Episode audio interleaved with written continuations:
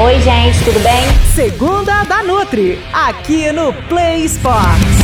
Fala aí, Renata! Olha só, eu sei que é difícil começar a fazer algo diferente na nossa vida, né? Mas o hábito a gente só adquire por repetição, fazendo todos os dias. Uma hora isso vai deixar de ser penoso e vai se tornar algo muito comum no seu dia a dia.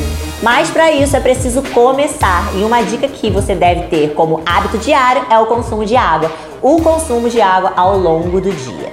E qual a quantidade, Renata? É claro que algumas pessoas elas vão precisar tomar mais água. Por exemplo, né, a pessoa está com febre, a pessoa fez muito esforço, a pessoa mora num lugar que é muito quente. Essas situações também podem fazer diferença em relação ao consumo de água. Mas, no geral, uma boa recomendação é você multiplicar o seu peso por 35 ml. Por exemplo, eu peso 56. Se eu multiplicar 56 por 35, vai dar em 1900 e alguma coisa. Aí eu vou arredondar, né, para 2000, que são 2 litros de água.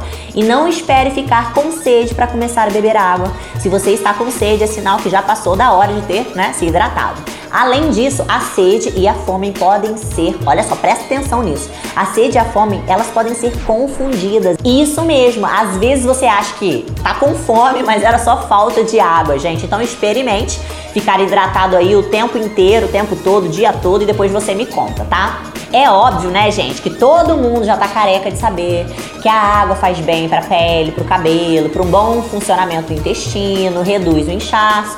Então, faça um favor para você e comece a beber água, tá? Agora de preferência.